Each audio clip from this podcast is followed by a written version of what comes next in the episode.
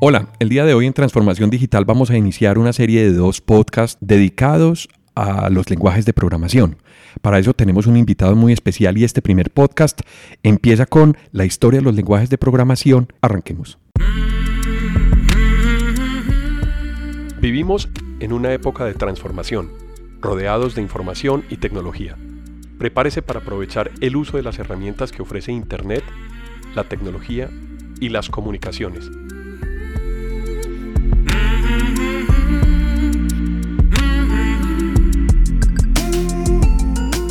Conózcalas y aprenda cómo usarlas mejor. Bienvenidos.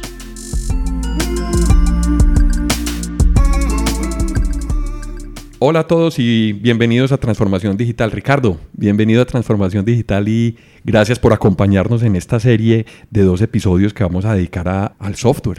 Gracias Alejo nuevamente por la invitación, muy complacido de estar acá. Bueno, tenemos un invitado muy especial. Yo quisiera que lo presentaras y que empecemos a hablar, a hablar con él sobre eh, los lenguajes de programación.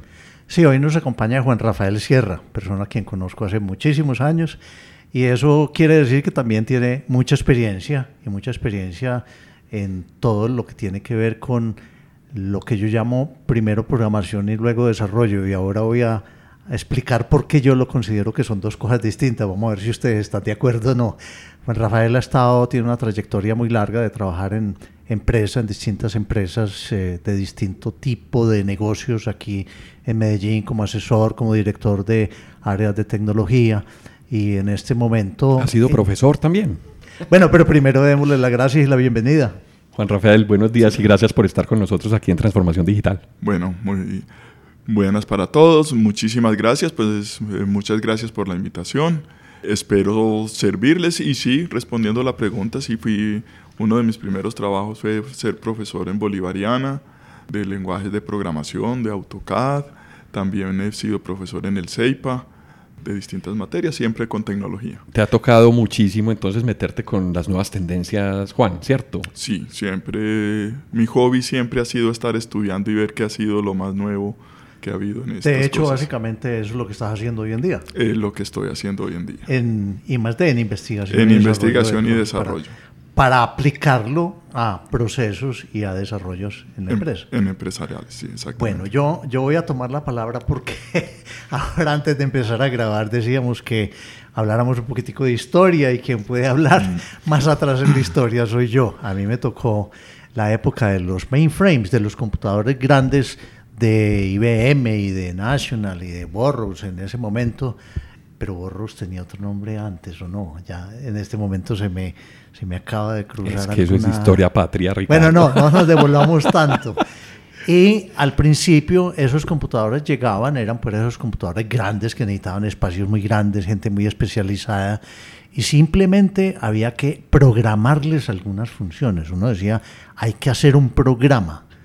No, en ese momento no, hacíamos, no hablábamos de hacer un desarrollo, había que hacer un programa y me acuerdo que la programación en los lenguajes de la época, pues que lógicamente cada fabricante tenía como su lenguaje de máquina, el Assembler, el NI3 y otros lenguajes muy específicos por marca, pero en ese momento yo pienso que los lenguajes más comunes eran Fortran, COBOL y quizás un poquito después RPG.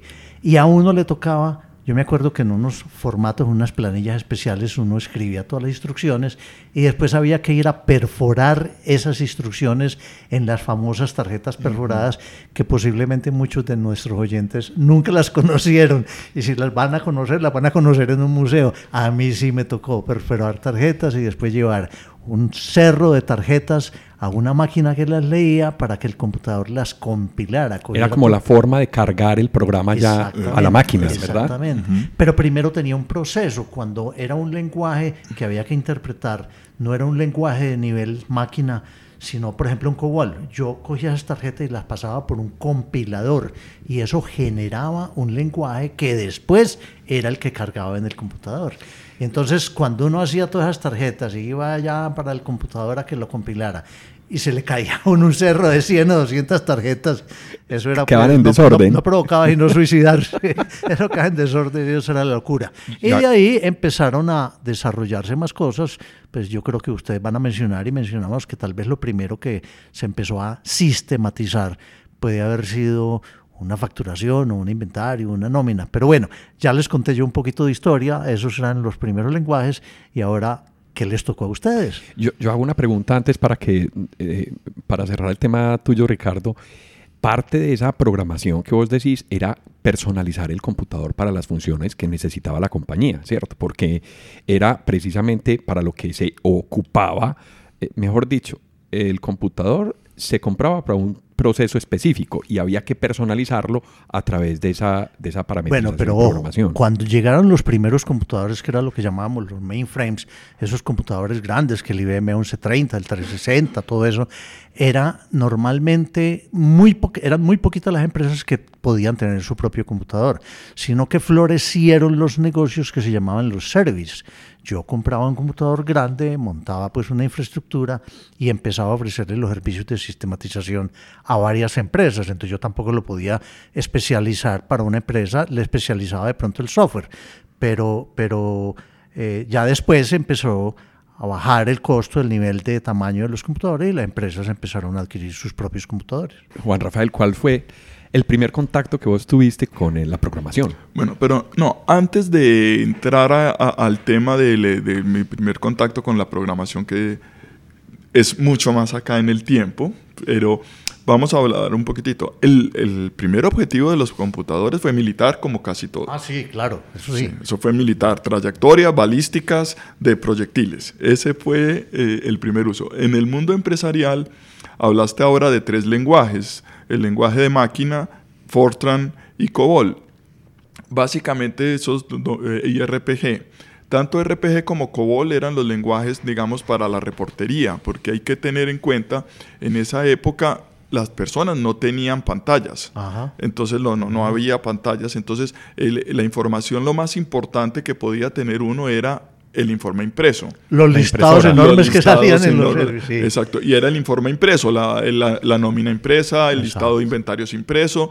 Y, y entonces, obviamente, se sacaba la información que iba de, eh, se le entregaba a los servicios los listados con los datos. Esos servicios tenían personas que se dedicaban, que eran profesión digitador, ese- eso, eso ya Digitador. desapareció, Oficio, oficio, oficio digitador, entraban y que normalmente En, incluso... una- en unas máquinas que se llamaban las máquinas UR. UR, sí, que entraban, entraban todos los datos y, y se entraban todos los datos ahí que normalmente incluso tenían que la información la digitaban dos personas la misma para poder validar y encontrar los errores. Había digitación y, veri- y verificación. Y Me acuerdo. verificación. Y entonces el RPG y el COBOL eran, informe, eran programas muy especializados en generar ese tipo de reportes y todas las cosas. El Fortran era usado más para la parte matemática, porque su especialidad era más bien la Cálculos parte matemáticos. los cálculos matemáticos. Por eso fue tan fuerte, porque como dijiste, nació en la industria militar o en el área militar para hacer cálculos y luego empezaron a aplicarlo para ingeniería. Exactamente. Ese es como una- un, un redondear esa, esa historia. Sí, como la que- que- localización de la la historia. localización de la historia. Pero entonces, ¿cuándo te tocó por primera vez programar? A mí me tocó, a ver, yo he sido eh, un gomoso de la tecnología y digamos que en forma de anécdota, yo era uno de esos adolescentes que iba a un sitio de máquinas eh, de juegos, de los primeros, el eh, Pac-Man, eh, Space Invaders. Space Invaders y todas esas cosas. Y un día me enteré, estoy hablando del 78, 79, me enteré de que eso había como programaciones y que acababan de salir unos computadores que para la casa. Ya estoy hablando del Apple eh, y de las cosas. Sin embargo, ¿Te imaginaste entonces tener tu propia maquinita en la casa, no, más o menos? O... le dije, a- le hice esta oferta a mi papá, yo me iba a grabar de bachiller, le dije que me regalara de regalo de grado uno de esos computadores y que le prometía que dejaba de ir a gastar plata en las maquinitas. Buenísimo, eso era un negocio. Y redondo. apuesto que seguiste con las dos cosas. No, no, al principio, sí- no, no, dejé de ir a las maquinitas y eso sí lo dejé Pues de ir claro, porque me ya encontré. lo tenía en la casa. Porque ya lo tenía en la casa, ya lo tenía en la Ya casa. no y te daba tiempo entonces, para ir a las maquinitas. Y eh, curiosamente com- compré el primer TRS-80 Color Computer de Radio Shack que casi que llegó al país porque se lo trajo eh, una empresa que se llamaba Microcomputadores Limitada de Antonio Picón. Antonio Picón. De Antonio Picón. Eh, Juan Rafael, ¿en ese computador ya tenía disquete o era todavía con cassette? Era con cassette. Ajá. Incluso me pasó el siguiente.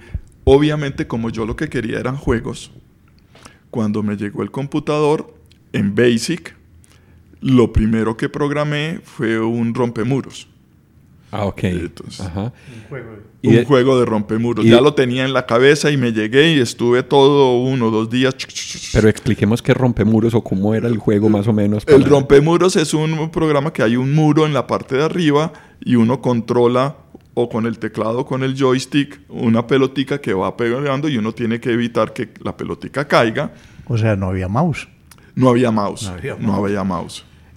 No Bueno, había ya mouse. tenías computador en la casa, Ya podías, tenía- podías jugar. Sí, lo que me pasó esa vez es que se dañó el sistema de grabación y entonces no pude guardar el programa. Entonces me tocó eh, dejar el computador prendido hasta que se fue la luz. Porque Perdiste- no había como... Y se perdió. Se perdió, saqué el listado. Saqué Sí. el listado en la impresora, saqué el listado del programa. Pero entonces eso- ese primer lenguaje era qué? Basic. Era Basic. Basic. Basic. Sí, yo fue mi primer lenguaje de programación. ¿Por qué fue tan popular el Basic? ¿Y por qué desapareció? Porque prácticamente, bueno, no, todavía se usa para ciertas cosas, pero ya hay 10 o 15 que lo superan. A ver, la gran ventaja de Basic, y curiosamente aquí es donde eh, a Bill Gates se le mira mucho por el DOS, el Windows, pero de hecho el gran logro de Bill Gates fue el poner el lenguaje de programación Basic en un chip de 4K. Y ese éxito hizo que en ese chip de 4K muchos pro- eh, máquinas utilizaran el chip de Basic de Microsoft Y así se popularizó y así Basic. se popularizó Basic porque fueron capaces de meterlo en un chip de 4K. Pero entonces eso fue antes de la salida del PC de IBM. Sí, sí, mucho antes. De, mucho antes. De hecho, él lo hizo fue para el Altair. Ah, para el ocho- Altair. para el Altair claro. 800. Él lo hizo. Ese fue el gran éxito de Bill Gates como programador. Eso fue, digamos, eh, yo digo, no, no me consta, no estoy seguro, pero para mí él como programador, programador con Paul Allen, ese fue su gran logro como programador. Después Viene la lo- visión, la después yo lo admiro como visión y como negociante, que, que se fue como súper genio que es en muchas cosas, pero que se haya puesto él a programar. De hecho, alguien me contó que en Microsoft había una historia que decían si tienes un, un problema de programación, pregúntale a Bill que él se lo resuelve en Basic. Y seguramente así era. Sí, total. Y de, hecho, y de hecho Bill Gates siguió defendiendo el Basic, pues de hecho todavía existe el Visual Basic en el, Ah, dentro bueno, de sí. .NET. Cambiar a Visual Basic ya para la interfaz Para, gráfica. para sí. la interfaz gráfica, para, Correcto. para- Correcto. para- para el- Bueno, y Alejo, ¿qué le tocó? No, yo, eh, eh, los cuentos míos son muy posteriores. Yo ya estaba en la universidad tanto. en el 91, en el 92. son 10 años. Mi primer contacto con un lenguaje de programación fue Pascal. Sí, ya eh, me acuerdo que la primera clase que me tocó de programación fue algoritmos, algoritmos 1. Eh, no había lenguaje ahí, era una clase teórica donde le explicaban a uno cuál era el proceso que debíamos seguir. Entonces uno aprendía pues el modelo del for, del, del if, varias eh, bases de, de programación. Y uno esperando cuándo se va a acabar la teoría y me van a poner a programar, ¿cierto? No, yo la disfruté mucho porque me parecía que era un mundo nuevo, o sea, yo no conocía un mundo nuevo. Yo había tenido, ya lo habíamos hablado en un, un podcast antes, Ricardo, yo había tenido la posibilidad de en el colegio utilizar Tandy 1000 y eh, imprimía las, eh, eh, las, las calificaciones del colegio y era muy gomoso con la tecnología. Y ahí fue cuando yo dije, si yo no compro un computador, tengo que buscar un computador porque lo que yo había aprendido en unos cursos que había visto en el colegio se me iba a olvidar. Entonces me compré un 386 y ya tenía el 386 para poder desarrollar los, los, los programas en Pascal de la universidad. Sí, Y no. solamente Pascal en ese momento. No, ya ahí estaba sonando mucho C. Eh, eh, yo, después, yo soy ingeniero electrónico, entonces pues también tuve que programar en Assembler, porque los microprocesadores, el, el digamos que el, controlador que me tocó programar a mí fue un 68000. Ya pues, se podía programar en otros lenguajes, de hecho se podía programar en C, pero eh, había unas instrucciones que había que hacerlas en, Assembler. Entonces teníamos la lógica, usé Pascal, Assembler y C en ese momento. Y hasta ahí llegó mi historia de programación. Ya de ahí en adelante me dediqué a otras cosas en, en, software. Pero entonces, ¿qué fue lo primero que se programó ahora? Dijimos que era a, través de los servers, como ciertas aplicaciones. Bueno, ya lo dijo San Rafael, primero era para uso militar, pero ya en uso comercial, cierto que eh, era programar una nómina, programar una contabilidad, programar un inventario. Sí, de hecho lo primero fue la parte de logística, digamos, siguiendo a los militares siguiendo a los militares, en el ejército otra cosa muy importante es toda la logística de transporte y toda la logística de las cosas. Entonces, de hecho, las primeras aplicaciones, digamos, de los de IBM, de NSR, fueron muy orientadas a ayudar en las empresas en todo lo que es a toda su parte de logística de transporte, logística de inventario y todo Aplicar todos esos modelos de PER, CPM y cosas de Exacto. Exacto, de hecho el concepto de MRP salió, fue de los primeros que después evolucionó ya a un ERP. Primero fue la parte de manufactura para llegar ya a la parte empresarial y llegar a lo que tenemos pues ya hoy a nivel de las empresas cómo se formaban los desarrolladores cómo se, o los programadores, porque en ese momento era, yo sigo mm. insistiendo en la diferencia entre los dos, cómo se formaban los programadores. ¿Eran ingenieros de cada especialidad que tomaban unos cursos o había una carrera así? Porque la verdad es que yo no me acuerdo. Y, bueno, pero la otra pregunta se la voy a dejar para después. ¿Cómo se formaba un programador? A ver, te voy a responder Gomosos. incluso cómo se forma ahora. Eso sí, para mí el programador programador el, no se hace, o sea, nace. Esa era mi próxima pregunta. El programador. ¿El programador se puede hacer, se puede entrenar o tiene que tener una habilidad innata? Mire, para mí eso es un poquitito como decir si un cantante se puede hacer. Usted puede aprender a moderar la voz, puede aprender a tener las notas correctas, puede aprender a hablar bien, a respirar bien, a tal cosa. Pero se necesita un talento. y, pues, hay, y no necesariamente con todo ese conocimiento se vuelve un cantante. Para mí con la programación pasa algo similar. Todavía, incluso yo tuve un jefe que decía que la ingeniería de sistemas no existía. Que porque todas las ciencias, primero, deben ser magia. Todas las ciencias han seguido ese camino. Primero son magia, son cosas mágicas que, que, alguien tiene por allá un conocimiento. En un imaginario. En un imaginario. Después se vuelven artesanía y se vuelven arte. Y entonces se vuelven los artesanos y se vuelve más una técnica que unas cosas. Y ya cuando existen unas normas lógicas y claras que se puedan entregar a una persona como un método lógico, como una estructura, como una estructura, se vuelve en ingeniería. Él dice que el desarrollo de software o, o la programación todavía está en el estado del arte. De hecho, usted cuando ve un, un código de una persona, usted casi que lo puede identificar porque tiene su firma ahí de cómo él programa, de cómo él lo hace todavía no hay unas reglas. Un plano arquitectónico, uno coge un plano de, de una cosa y cualquiera puede entender un plano porque ya hay unas normas y unas cosas muy claras. En programación todavía estamos cada vez más cerca a tener algún tipo de estándar, pero cuando usted se pone a ver ya a nivel de programación, al nivel del código básico, todavía siga una gran parte artística. Yo creo que lo que vos mencionás cuando uno ve un programa o cuando ve un flujo, uno trata como de identificar la elegancia con la que fue hecho, mm, ¿cierto? Es decir, cómo fue la estructura del pensamiento, qué pensó primero, qué puso antes, qué puso después y cómo conjugó todo eso para que pudiera ser un programa. Ojo, que ahí va mi próxima anotación. Al principio ah, era casi que hacer unos, unos eh, renglones de un código que se interpretaba para que manejara una máquina.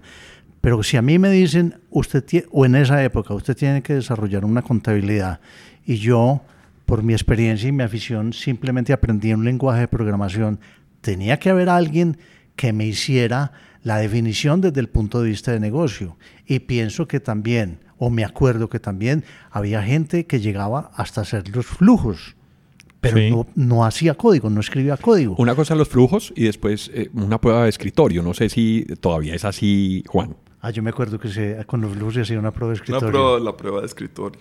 A ver, el, eh, las formas han cambiado mucho, las metodologías han cambiado, aunque lo básico siempre es los mismos pasos. Es, primero se tiene una necesidad, esa necesidad se tiene que estructurar de alguna manera, esa necesidad la estructura en, normalmente una persona que sabe de la necesidad, Y esa necesidad se estructura y se le entrega a un programador eh, o a un grupo de personas que lo programan, que pueden haber pasos intermedios, como es el caso de hacer flujos y hacer y entonces los flujos se revisan normalmente con las cosas. Eso esos pasos siguen siendo solo que ahora digamos las nuevas metodologías lo que han tratado es en acercar mucho más al desarrollador a, ese, a esa necesidad original.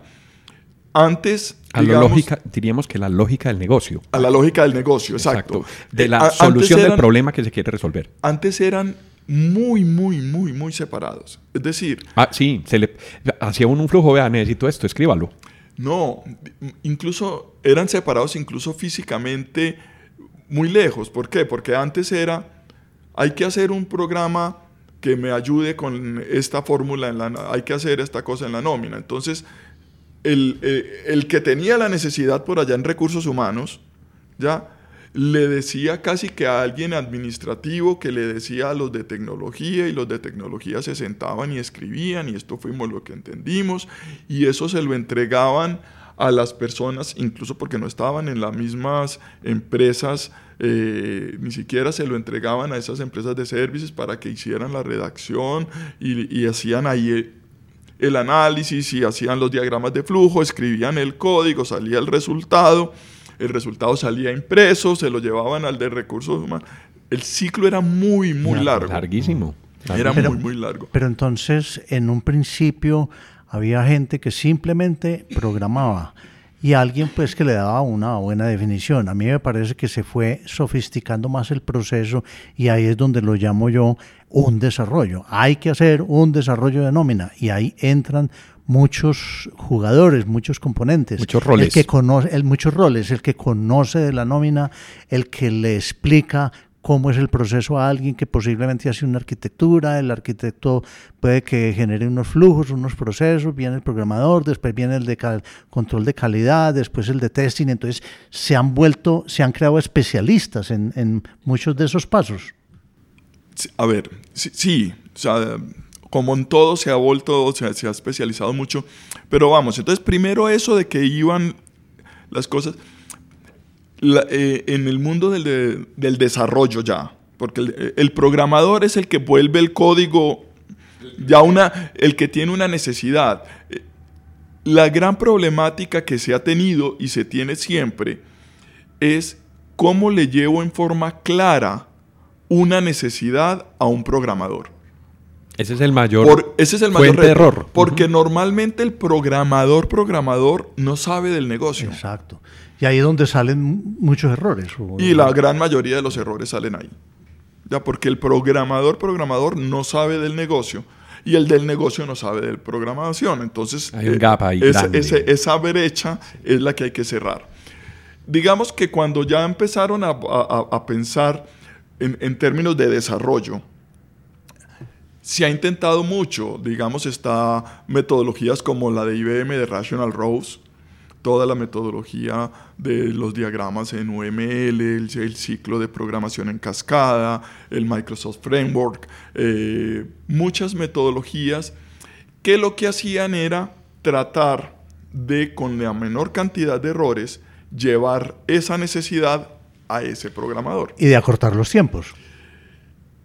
Es- eso se vuelve relativo, el de acortar los tiempos, en el sentido de que a veces, para poderlo hacer bien, se volvía más largo que como se hacía en otras cosas de que era casi que el contador sentado al lado del programador diciéndole lo que tenía que hacer. O sea, aparecen más pasos intermedios para poder tener el, el, programa como tal escrito y, y Claro, y, aquí vamos a una cosa pues que a mí me ha tocado vivir como director de tecnología de muchas empresas y es la velocidad en que la empresa está teniendo las necesidades.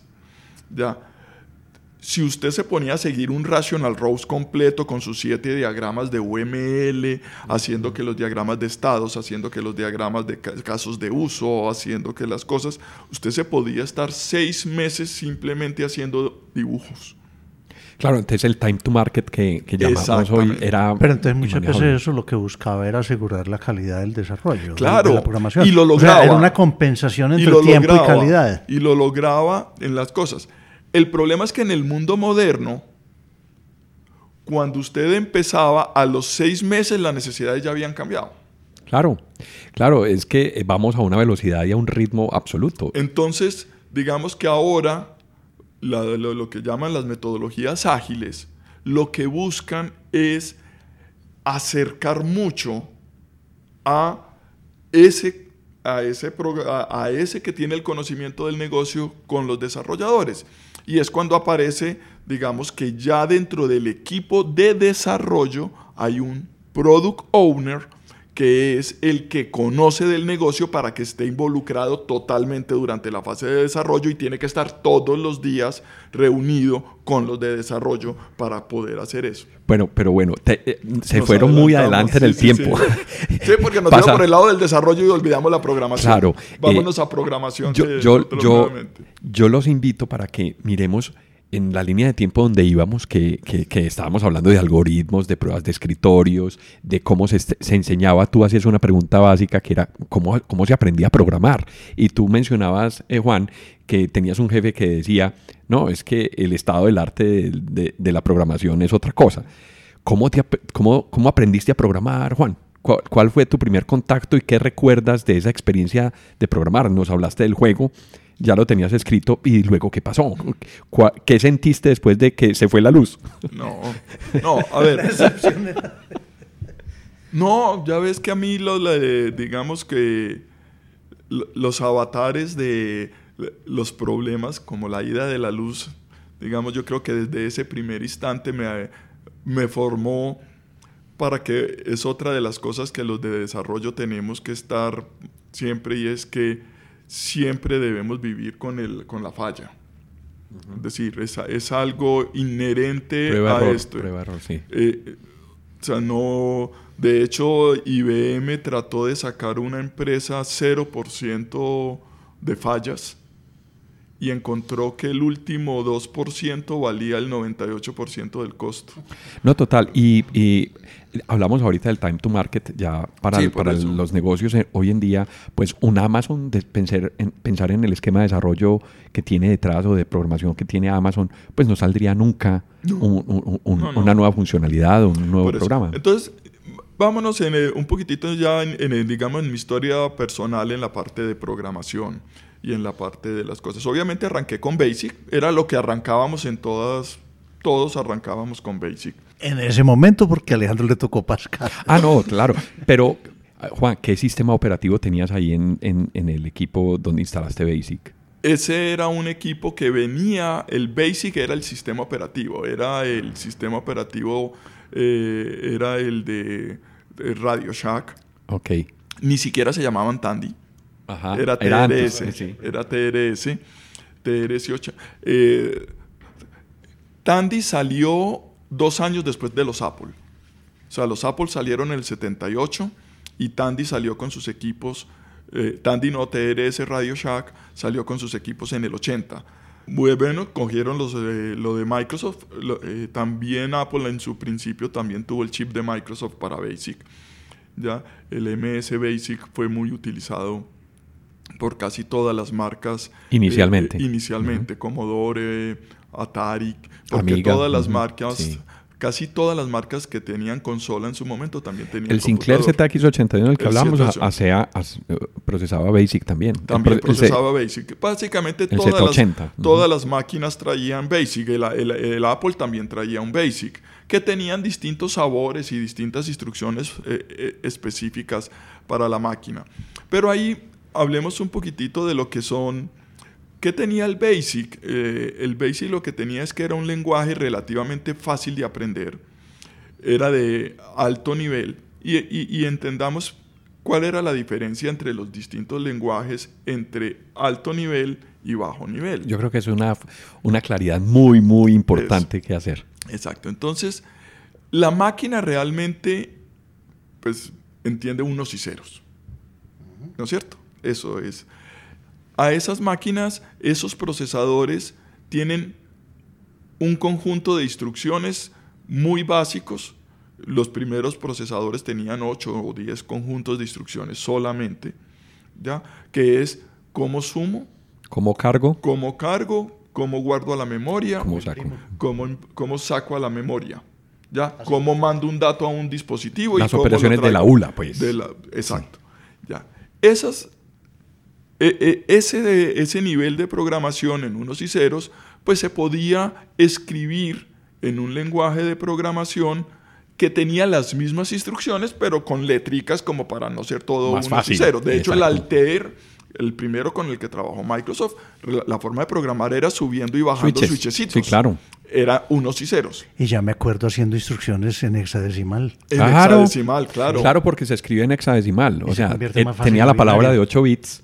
¿cierto? exacto. Eh, Entonces uno tenía que escribir en hexadecimal. Era más fácil. Era más fácil, era más fácil en hexadecimal porque uno tenía la representación exacta de los bits en eso. Entonces, eso Después- es assembler. Perdóname, Juan. Después salió el teclado numérico, que eran eh, de las 16 teclas sí, también sí. que le servía a uno eh, para hacer en, en hexadecimal. hexadecimal, sí, sí. Eso es muy básico y muy de, muy de máquina. A, a mí me tocó La hacerlo verdad en es que no me acuerdo.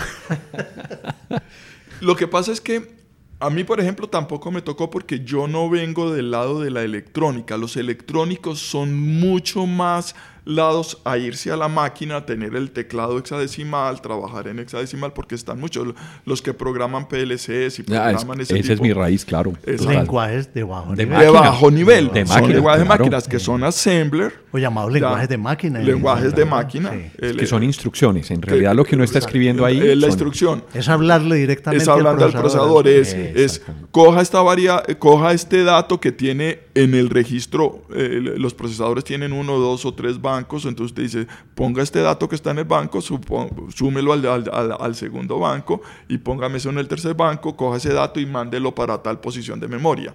Ya, o sea, y quedó muy- una, una operación. y hecha. quedó una operación hecha. Después encontraron de que había una forma más fácil de esas instrucciones Traducirlas a assembler o a lenguaje máquina. a un lenguaje de máquina y entonces ya lo pusieron en un, un poquitito un lenguaje donde podía uno hacer alguna cosa y después apareció el macro assembler que era que realmente uno lo que podía poner es que una serie de instrucciones que hacían una función repetitiva la ponía con un solo nombre y entonces era capaz de hacer macros. Entonces, Entonces Una ya, realmente función. ya se como una empezaron, función. ya se empezaron a utilizar palabras en Palabras inglés. en inglés. Y se quedó el inglés. Y se quedó en inglés. Se quedó en inglés en todo el mundo, creo Se yo. Yo en- no sé si existen lenguajes de programación que el, el programador escriba en otro lenguaje. A mí me tocó Basic en español Ah, sí, señor. y me tocó SQL en español. O sea, que usted escribía no eh, select, asteri- eh, select asterisco from tal cosa, sino seleccione asterisco, seleccione asterisco Sí, from señor. tal cosa. Sí, sí, sí existieron, sí existieron. Y existirán en ruso, en chino. Me imagino, me imagino que, que, que eventualmente existieron, pero por estándar ya lo pienso que la gran mayoría deben estarlo trabajando en inglés como lenguaje para... para Pero Sí, entonces ya, ya estamos hablando de lenguajes que había que interpretar o compilar o que mm, había Traducir. que convertirlos, el- traducirlos el- al lenguaje máquina. Todavía estamos en el macroassembler que... ok. que, que- que las Todavía es cierto nivel no muy... Todavía estamos en un nivel muy bajo. Digamos, personalmente me tocó programar macroassembler ¿Cómo, cuando... cómo se aprendía eso? ¿Quién enseñaba eso? Ah, Venían en los manuales, en, en- en- en el, en el software que era el, el Basic, venían las instrucciones en- escritas. Entonces, if, pues select, pues todas las instrucciones del lenguaje. Yo me Sí. acuerdo que uno las tomaba del, del manual y uno decía, ¿yo qué empiezo a hacer con esto? Porque no tenía la estructura. Ver, yo no iba a escribir, cursos tenía no que estar consultando el manual. To- todo el cursos, tiempo. cursos no había. O sea, de eso y de, y de, y de assembler y de las... A ver, en las universidades de ingeniería para manejar determinados procesadores había lo- lo- lo- lo- los que sabían. Pero para los que estábamos por el lado, que veníamos por el lado de solo la programación, pues Está muy lejos de las máquinas. y primero que todo, pues y, y en el caso personal mío, y yo creo que en el caso personal de muchos desarrolladores, es muy de autodidacta. Es decir, es... De investigar, de leer, comprar sentarme. libros. Entonces yo me acuerdo, eh, eh, a mí me tocó el macroassembler específicamente eh, en el colombiano. Los teclados en español, estoy hablando del 86, 87. Los teclados en español, ellos ya habían logrado. El colombiano hacer- es- es el periódico. El periódico, el Periódico colombiano. El periódico El Colombiano. Habían logrado hacer, eh, con un programita que se consiguieron, estandarizar el teclado de una manera para que las tildes funcionaran con una manera porque el no les gustaba el teclado en español porque no eran todos iguales. Y entonces ellos para poder comprar, compraban los teclados en inglés y en DOS corrían un macro que lograban, como ellos quisieron, con unas teclas muy distintas a las estándar. Cuando hicimos el primer programa en Windows, Windows 2.1, eh, resulta que no había driver de teclado que se manejara igual al driver que ya estaban acostumbrados en el colombiano. Yo creo que mucha gente no sabe que es un driver. Mucha gente que Sí, está... sí, sí, sí. El driver es el eh, es Un la parte, la parte del que- programa que se encarga de controlar el teclado. Exacto. O y un dispositivo entenderlo- cualquiera. O un dispositivo Y entender cualquiera. lo que Una hace el dispositivo y, y- y Exacto. traducirlo a un, a- allá al, al lenguaje de programación, digamos así. Entonces, Perdón, eh, al sistema operativo. no existía ni ingeniería de sistemas en ninguna parte. sí, ¿Sí la ingeniería de la- sistemas, sí, sí, sí, la Sí. ingeniería de sistemas como tal. Pero es que es un error muy común creer que el ingeniero de sistemas igual desarrollador. Y el ingeniero de sistemas, su principal función, y así fue definido en EAFIT, que creo que fue la primera de acá, era más la parte del análisis de los sistemas de información, no la programación de esos sistemas. Había, había programación, ¿cierto? Pero era no- parte de las materias, pero no pero era, era, la pero materia. era más Sí. parte de lo que es hoy, ¿o no? Antes hacía mucho énfasis en una ingeniería de sistemas en programación. Yo pienso que hoy no tanto, Sí, porque ya hay, ya hay más cursos Pero, por o más... ejemplo, eh, eh, en EAFIT nunca fue... O sea, EAFIT estuvo bien unificado en que en la ingeniería de sistemas no era tanto hacia la programación. De hecho, en, en- en Estados Unidos existió la, eh, lo que se llamaban los... Computer eh, Science. Computer Science, que eran... Esos sí eran programadores más que... cual- Y el, ingen- y el System Engineering era distinto A Computer Science. Computer Science. ¿ya? Entonces, porque e- es necesario alguien que maneje el sistema como sistema integral, que tenga los, los procesos empresariales, que tenga la parte del, del negocio y la parte del proceso. Eso es el trabajo de un ingeniero Pero- de sistemas. Pero entonces, volviendo específicamente a programación, ya empezaron a aparecer cursos de programación en las universidades. No, Ah, de sí, hecho, de y eran hecho, opcionales, Y eran, ¿no? y muchos uno eran los elegía. opcionales. Y de hecho, pues muchos colegios, pues me tocó a mí en el 86 Basic. montar, montar la primera sala de computadores y dictar Basic. Me hicieron acordar, estoy tratando de acordarme, ¿se acuerdan que en un momento, tal vez en esa época, trató de implementarse mucho en, en colegios, pero inclusive en primaria, un lenguaje... Logo. Ah, yo, Logo. yo lo Logo. tuve, claro. Logo, Sí. Yo dicté Logo. Eso desapareció. No, no, Logo Eso es sigue. muy Existe. chévere. y, Eso es muy chévere. y existe, y yo sigo insistiendo de que deberían enseñar Logo. Es que la Pero base... ya no les enseñan en los colegios, ¿o ¿no? Ya no lo enseñan. De hecho, el logo lo diseñó eh, un- un- una persona especialista en, en En educación. sí, en ya me educación. acuerdo. Luego Eso es fue por allá de los ochentas. Sí, o- sí, eso Sí. fue de los 80. Luego es un programa muy básico que le permitía a uno dibujar figuras en la, en la- tortuguita. la La tortuga. tortuga. Entonces uno le, le- le pone instrucciones digamos que el cursor o el pixel se iluminaba en la mitad de la pantalla y uno le decía avance o lo posicionaba y podía hacer figuras como un cuadrado, un triángulo, un círculo, una estrella y, cosas mucho más elaboradas. A mí me tocó programar en Logo también. De hecho, inspirado en Logo, muchas universidades utilizaron un sistema para iniciar a las personas en lógica de programación que fue Karen. Y Karen también era un robotcito que se tenía que mover en un laberinto tomando y dejando beepers o sirenas de las cosas y tenía un set de instrucciones muy sencillo y era muy bueno para hacerlo. A mí, Eso le permite creer, crear la estructura lógica para la uno poder estructura lógica para darle poder a las instrucciones a la máquina. Sin salirme del tema de programación, aunque mm, venga al, al presente, ¿qué se usa hoy en día en los colegios para que la gente, para que empiecen desde un principio a desarrollar las habilidades en programación, que hay muchos jóvenes, niños que tienen esas habilidades, sé que otros no. ¿Se está haciendo algo? Pero yo veo que ahora en los colegios, incluso estoy de acuerdo con eso, no se está metiendo tanto hacia el lado de que aprendan a programar como a utilizar el computador como herramienta educativa. ¿ya? Ahora, hay muchos juegos que ahora le están, los niños están aprendiendo a programar sin saber siquiera que están programando. Sino jugando. Aplicando una lógica. Aplicando una lógica. Si usted lee, si usted ve Minecraft o ve Project Spark Ah, claro. o ve las cosas, tienen una gran cantidad de conceptos de programación para poder hacer que, la- que las cosas fallen. En- Entonces, y son juegos de gran éxito. No, en Minecraft es una cosa, es un universo Es un gigante. gigante. Y hay unas cosas bellísimas y hay unas cosas eh, gigantescas que uno dice, ¿cómo se hizo esto en Minecraft? Exacto, incluso eh, el mismo Fortnite tiene cosas que son para usted poder poner trampas y cosas a los, eh, a, a los posibles enemigos en medio de la batalla, tiene que tener lógicas y conceptos de programación. Nos estamos quedando como en la programación del siglo pasado. ¿Cómo fue avanzando eso? ¿Qué lenguajes Sí, sí. Bueno, entonces nuevos? iba- va- ¿Cuáles vamos en el murieron? macroassembler, que era de muy bajo nivel, digamos que arrancamos, luego, luego aparece el, el C.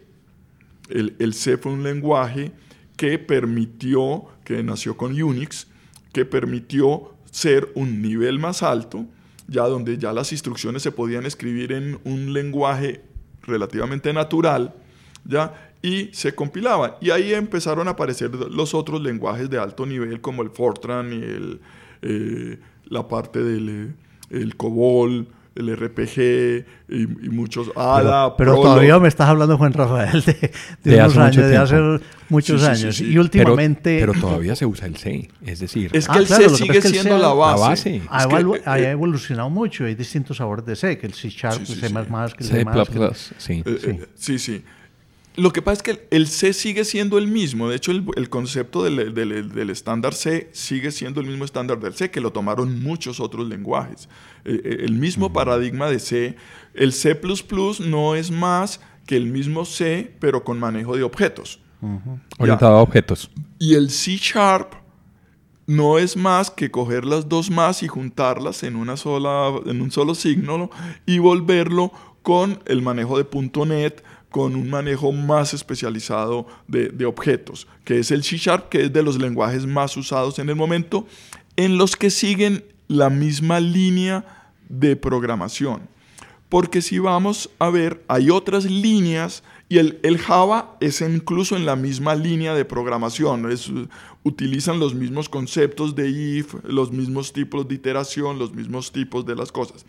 Hay otros lenguajes que han seguido otras líneas que han nacido desde mucho atrás, como son el ADA, el Prolog, que son lenguajes o para inteligencia artificial o para minería de datos, donde ahora están el R, el Python, eh, que son lenguajes que han salido eh, y que se salen de la línea estándar de programación para que resuelven una, la problemática es distinta. El R, por ejemplo, es un lenguaje hecho para poder ser que la estadística sea muy fácil de manejar. Y entonces ahí es donde empiezan a haber especialidades de todo Ahora que tipo. hablas de especialidades, me imagino que la popularización de Internet y las páginas web también generaron lenguajes nuevos, ¿o no?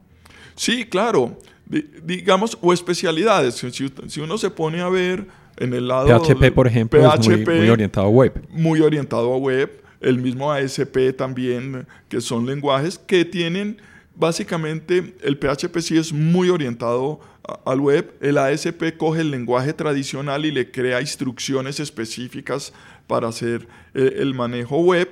Y digamos el Java tiene su hijito que es el JavaScript, que es específicamente diseñado para todo pero entonces eso quiere decir que ya no, posiblemente nunca vamos a tener un lenguaje dominante, sino que habrá lenguajes especializados para ciertas funciones, para ciertas aplicaciones. Y es muy bueno que así sea. Claro, claro, y que haya competencia y que haya desarrollos nuevos y, de hecho, ahora hay lenguajes especiales para los móviles. Está el Kotlin. Ah, Ya iba a preguntar eso.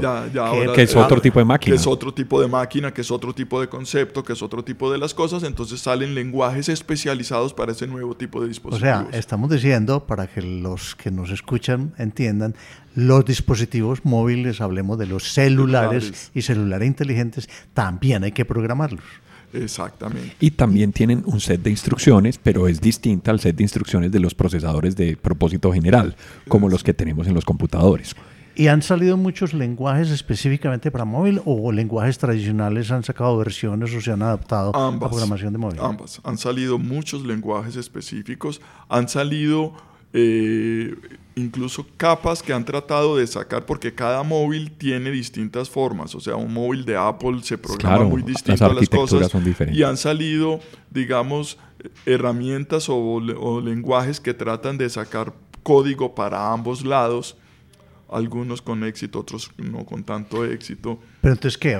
¿Eso produciría una app, una aplicación que sirve en cualquiera de los dos? Eh, ¿O tiene que sacar de todas maneras los dos? Hay que sacar los dos. los dos sabores. Hay que sacar los dos sabores. La estructura se hace, pero se finaliza para Apple y, se, finaliza, para Android. Y esos dos dominan en este momento. En este momento dominan el mercado. No sabemos si con la pelea de, de Trump con China, eh, Vaya Huawei, a cambiar las reglas. Huawei si saque su tercer lenguaje. pues ya hablan de él, pero no, no he visto nada todavía como... Ni, ni sé si hay desarrollo de apps para ese lenguaje, no sé. No, y de hecho Samsung tiene Tyson, que es su propio sistema con sus propios lenguajes, con sus propias cosas. Competencia de Android. Sí, sí. Ah. ¿Pero no lo ha popularizado? Lo tienen los televisores y en el reloj de él. En Internet de las cosas empieza a usarse muchísimo. En Internet de las cosas están otros que van a cambiar otra vez y nos vuelve el Internet de las cosas, el mundo de, de la realidad virtual y la realidad aumentada nos va a hacer otro tipo de dispositivos con otro tipo de cosas que va a ser muy grande. ¿Qué pasa, ¿Qué pasa con los mainframes que ya no los vemos? Eso se volvieron cosas de por allá de la NASA y de otras, y otras entidades que necesitan supercomputadores y eso en qué se programará. Yo creo que el modelo está cambiando para computación distribuida, ¿cierto? Es decir, hay varios tipos de modelo, hay supercomputadoras también.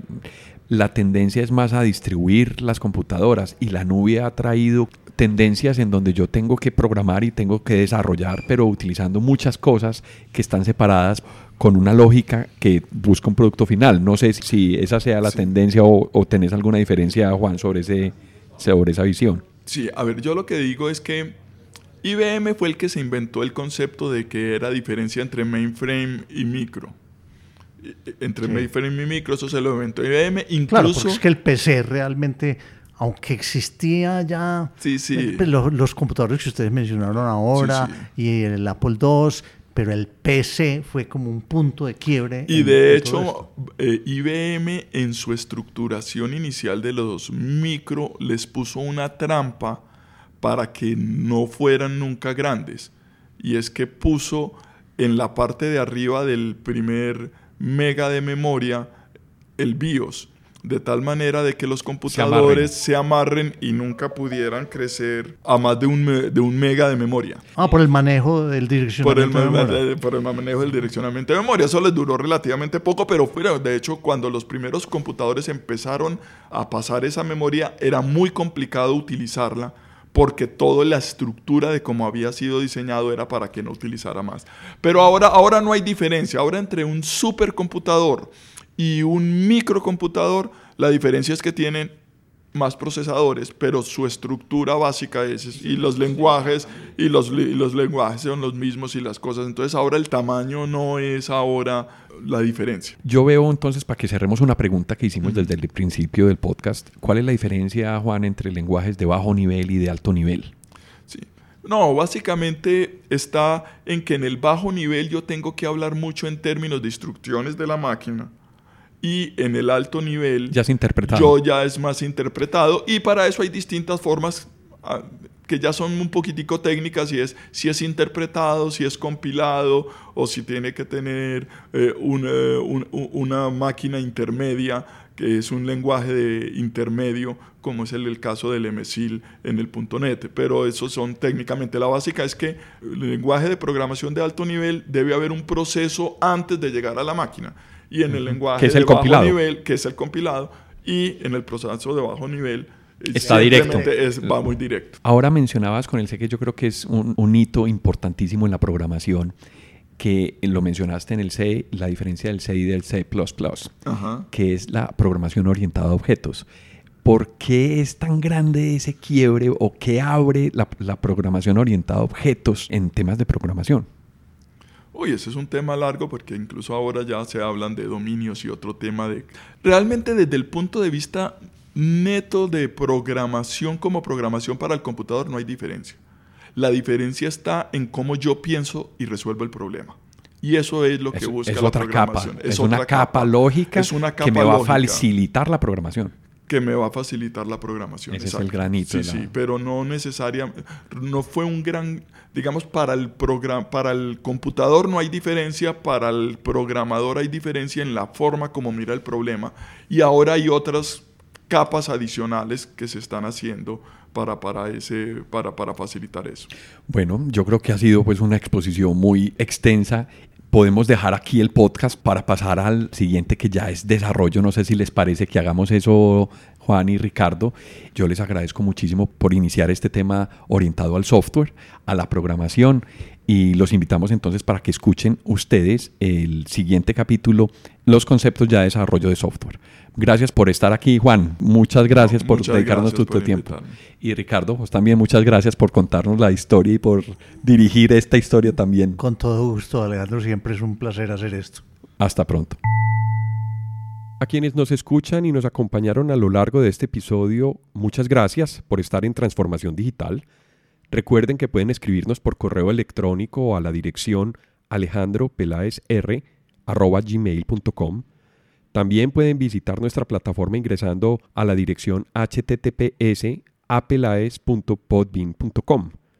En la aplicación de Podbean pueden dar clic a me gusta y dejar sus comentarios. Este podcast está disponible en las plataformas de Apple Podcast, Spotify, Google Podcast, Deezer, iBox, Stitcher, además de la aplicación de Podbean. También cuéntenos qué temas quisieran escuchar en eh, futuros episodios. Si les gustó el tema y si quieren apoyarnos en transformación digital, por favor compartan este episodio con sus amigos y con las personas a quien les pueda interesar estos temas. Esto fue Transformación Digital. Hasta pronto.